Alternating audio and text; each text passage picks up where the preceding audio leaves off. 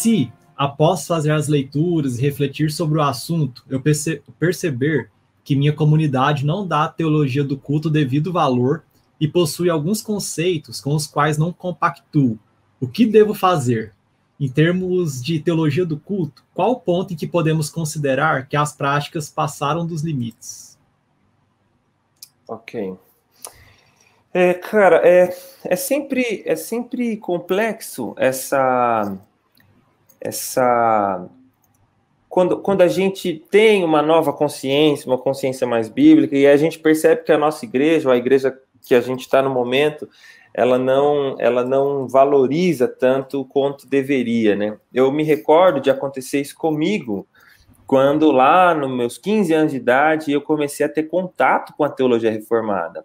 Muita gente não sabe, mas eu nem sempre fui é, reformado, eu vim de um contexto mais é, não era tão pentecostal clássico, assim, também não chegava a ser um neopentecostalismo exacerbado, mas era uma igreja carismática, assim, bem carismática e, e enfim.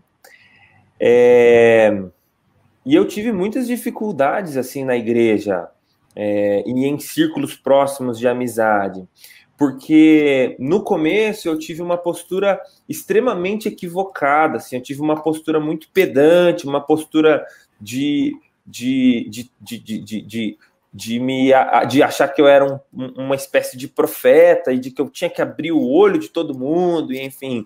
Cara, seis meses atrás eu estava num monte, derrubando pessoa lá, soprando na cabeça do pessoal para o pessoal cair, e agora quem que é esse menino de 15, 16 anos que está aqui falando que a gente está tudo errado? E não teve bons frutos, isso eu percebo que não teve bons frutos. Eu acho que a melhor abordagem para quando você tem uma nova consciência, primeiro, é você ter a humildade de entender que até há pouco tempo atrás você também era assim. Então, se caso, se caso Deus te deu uma nova compreensão, chegou o tempo na sua vida de você entender melhor alguns aspectos, eu acho que cabe a oração para que outras pessoas da igreja também venham a ter esse entendimento. E não apenas oração, mas com todo amor e carinho e respeito pela liderança, você tentar mostrar ah, fontes históricas, boas teologias, presenteia seu pastor com bons livros e aí pede para conversar sobre isso com ele. E aí, assim, eu acredito que você vai fornecer uma porta sempre aberta para o diálogo, e aí e Deus pode utilizar essa ferramenta para transformar toda uma comunidade. Eu conheço histórias de pessoas que, assim, no, é, é, uma pessoa conheceu teologia reformada, aí passou para outra, que passou para outra, e aí foi virando um grande movimento dentro da igreja, a igreja inteira acabou se reformando. Eu conheço uma história de uma Assembleia de Deus, assim.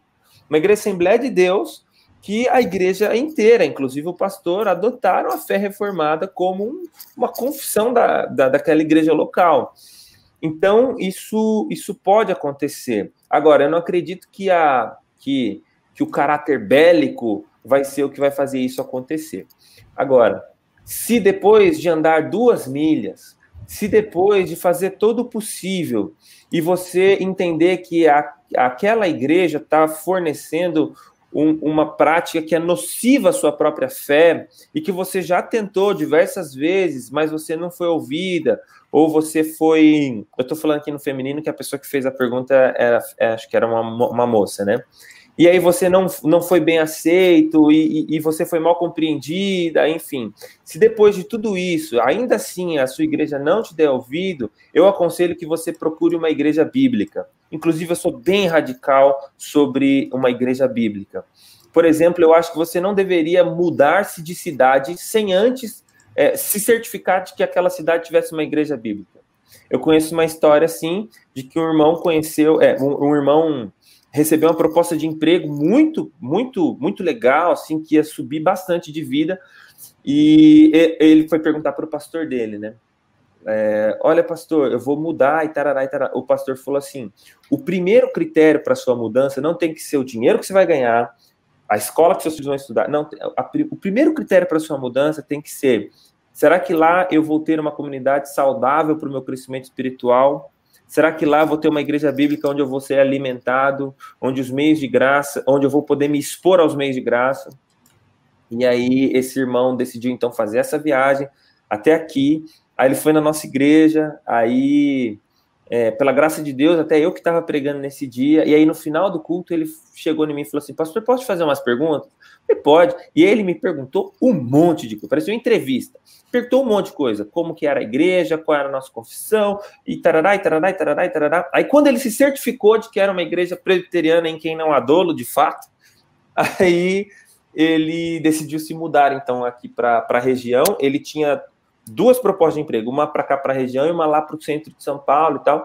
E ele preferiu mudar para cá para ficar aqui com a gente na igreja. Mas muito sábio o pastor, acho que lá de São José do Rio Preto, que instruiu ele. O primeiro critério para você escolher uma cidade, por exemplo, não é a faculdade que você vai estudar, não, não. É se tem uma igreja bíblica, uma comunidade saudável. Então, a, a gente tem que levar muito a sério essa questão de ser de uma comunidade onde as pessoas estão de fato se empenhando em viver uh, um cristianismo saudável. É, então, nesse sentido, eu te diria que depois de fazer todas as tentativas em amor aos seus irmãos, se ainda assim não der certo, eu te aconselho a procurar uma igreja saudável.